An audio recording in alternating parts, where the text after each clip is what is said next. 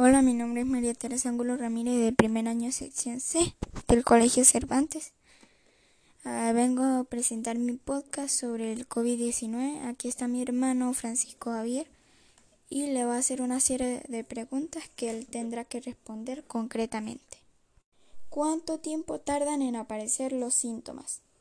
El tiempo entre la exposición a la COVID-19 y el momento en que comienzan los síntomas es de media de 5 días o 6 días, pero puede variar entre 1 y 14 días.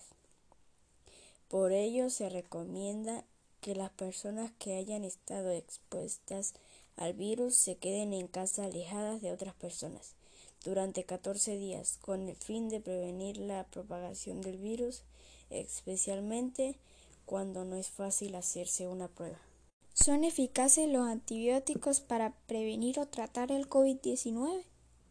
Los antibióticos no son eficaces contra el virus, solo funciona contra las infecciones bacterianas. La COVID-19 está causada por un virus, de modo que los antibióticos no sirven. No se deben usar antibióticos como medio de prevención o tratamiento de la COVID-19. En los hospitales, los médicos a veces utilizan antibióticos para prevenir o tratar infecciones bacterianas secundarias que pueden ser una complicación del COVID-19 en pacientes gravemente enfermos.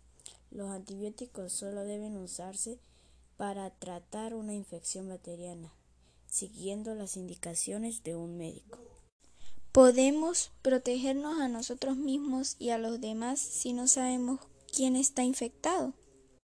Protéjase adoptando algunas precauciones sencillas como mantener el distanciamiento físico, utilizar mascarilla, especialmente cuando no se pueda mantener el distanciamiento, mantener las habitaciones bien ventiladas, evitar las aglomeraciones y el contacto estrecho con otras personas, lavarse las manos de forma periódica y toser cubriéndose con el codo, flexionando o con un pañuelo.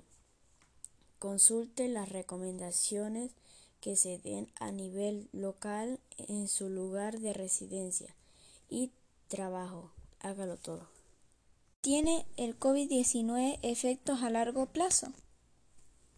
Algunas personas que han padecido la COVID-19 tanto si han necesitado atención hospitalaria como si no siguen experimentando síntomas, entre ellos fatiga y diversos síntomas respiratorios y neurológicos. En la OMS estamos trabajando con la nueva red técnica mundial para la gestión clínica de la COVID-19, así como con investigadores y grupos de pacientes de todo el mundo para diseñar y llevar a cabo estudios que vayan más allá del estado inicial agudo de la enfermedad, con el fin de determinar el porcentaje de pacientes que sufren efectos, efectos a largo plazo, el tiempo que persisten y la razón por la que se producen. Estos estudios se utilizarán para desarrollar nuevas orientaciones de cara a la atención de los pacientes. ¿Qué ocurre a las personas que contraen el COVID-19? Entre las personas que desarrollan síntomas, la mayoría, alrededor del 80%, se recuperan de la enfermedad sin necesidad de recibir tratamiento hospitalario. Alrededor del 15% desarrollan una enfermedad grave y requieren oxígeno, y el 5% llegan a su estado crítico y precisan cuidados intensivos. ¿Quién corre mayor riesgo de presentar un cuadro grave de COVID-19?